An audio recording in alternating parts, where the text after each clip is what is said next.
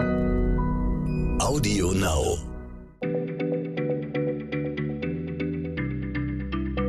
Schneller Schlau, der tägliche Podcast von PM.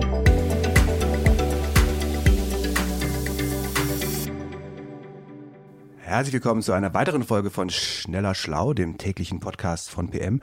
Mein Name ist Jens Schröder, ich bin der Chefredakteur von PM und heute geht es wieder um Physik. Deswegen haben wir Martin da. Hallo Martin. Hallo Jens der Physiker in unserer Redaktion. Martin, wir wollen uns heute vorwagen in ein sehr interessantes Feld, nämlich ins Magnetfeld sozusagen. Äh, Magnetismus kenne ich ja vor allen Dingen von meiner Kühlschranktür. Da bappen die äh, Souvenirmagneten von den äh, bisherigen Urlaubszielen der Familie sehr schön.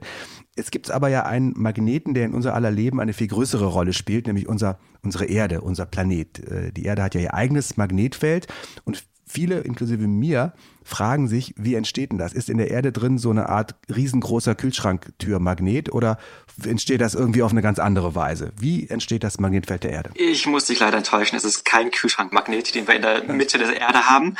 Also ein Permanentmagnet, so nennen es dann die Physiker. Das ist es nicht, also so ein festes Stück Metall, das Magnetfeld hat. Und es ist auch nicht die andere Form von Magnetismus, die du vielleicht kennst. Äh, es ist auch kein Elektromagnet. Also da, wo mhm. du dann den Schalter anmachst und dann fließt Strom durch ein Kabel und dann gibt es ein Magnetfeld. Auch das haben wir nicht in der Mitte der Erde.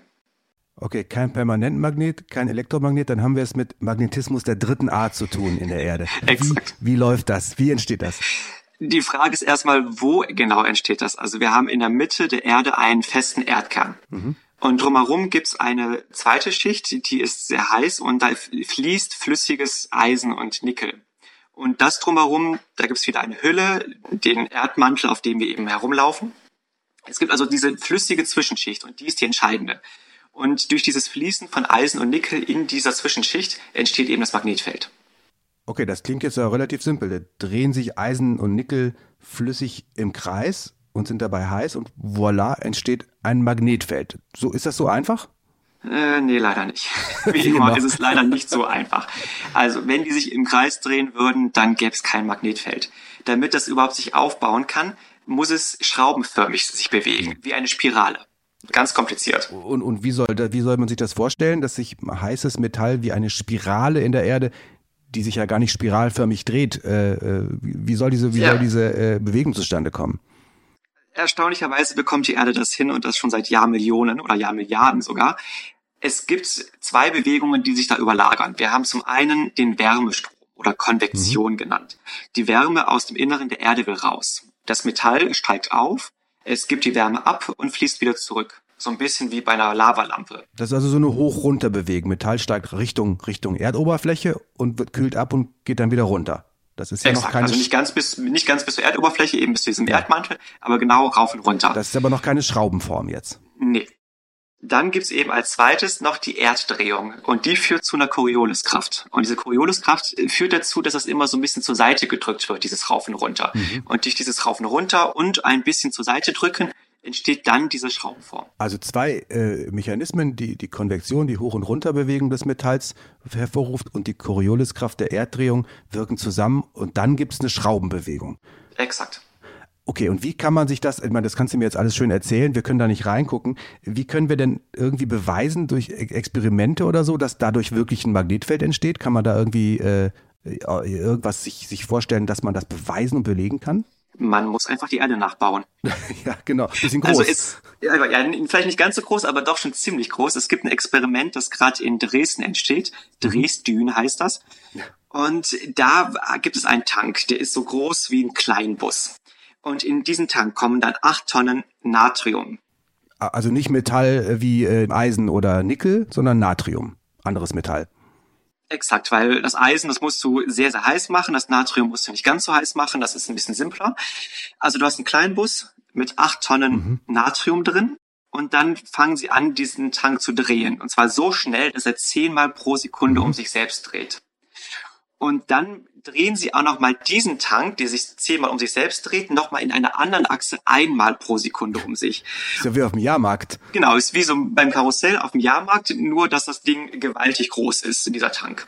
Mhm. Und die hoffen dann, dass das Nickel, äh, das Natrium in der Mitte des Tanks dass das dann genauso anfängt zu fließen wie eben Nickel und äh, Eisen in der Mitte der Erde.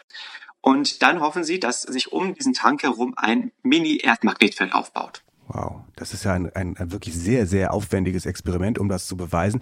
Äh, wenn wir denn herausfinden, wie sich das Erdmagnetfeld aufbaut, zum Beispiel durch so einen Versuch, der in Dresden stattfindet, nützt uns das irgendwas? Äh, haben wir da was von? Können wir das irgendwie verwenden, dieses Wissen? Eventuell kann man es in der hoffentlich fernen Zukunft verwenden. Es gibt ein Phänomen, den Polsprung. Alle paar mhm. Jahrtausende, Jahrhunderttausende ändern sich, ändern Nord- und Südpol ihrer Position. Das gab es schon ganz oft auf der Erde. Und irgendwann wird es wieder passieren. Jetzt nicht während wir leben, nicht in den nächsten Jahrzehnten, aber ein paar hundert, vielleicht tausend, paar Jahrhunderttausend mhm. Jahre, man weiß es nicht genau, wann das passieren wird. Und so ein Polsprung ist für die Menschen nicht sehr angenehm. Es gibt zum einen mehr Krebs, also die Erdmagnetfeld schützt uns ja, es schützt uns vor all dem, was vom Universum auf uns draufprasselt. Und dann ist dieser mhm. Schutz auf einmal weg. Und das ist nicht nur für die Gesundheit schlecht, es ist auch für alles, was Strom hat, für alle elektrischen Geräte schlecht. Ähm, mhm. Also so ein, Erd, so ein Polsprung wäre schon wirklich nicht gut. Und wenn man wüsste, wie der entsteht durch dieses Fließen, könnte man vielleicht berechnen, wann der nächste entsteht. Und vielleicht könnte man sich auch ein bisschen davor schützen. Aber wie gesagt, das ist alles, liegt hoffentlich sehr, sehr weit in der Zukunft. Okay. Also, wir versuchen herauszufinden, wie das Magnetfeld der Erde überhaupt entsteht. Es ist kein Permanentmagnet wie am Kühlschrank, kein Elektromagnet wie im, im Induktionsherd, sondern es ist eine schraubenförmige Bewegung von flüssigem Metall, die zu dieser dritten Sorte von Magnetfeld offensichtlich führt. Das versuchen Forscher in Dresden durch ein riesiges Experiment mit flüssigem Natrium herauszufinden. Und da haben wir einiges gelernt, lieber Martin. Vielen Dank. Das war der Wissenshappen für wenn heute. Wenn man das noch ein bisschen mehr, also wenn du noch mehr darüber wissen willst oder wenn die Zuhörer noch ein bisschen mehr darüber hören wollen, diese Ausgabe kann man ja auch kaufen. Ja, und zwar äh, bei, äh, auch wenn man das online kaufen will, www.pm-magazin.de-schlau, dann kommt man auf unsere Hefte. Da ist auch eine Magnetismus-Ausgabe, die gerade aktuell ist. Da könnt ihr alles nochmal nachlesen und viel mehr. Herzlichen Dank für heute und bis morgen bei Schneller Schlau, wenn ihr wieder einschalten wollt. Tschüss. Ciao. Schneller Schlau, der tägliche Podcast von PM.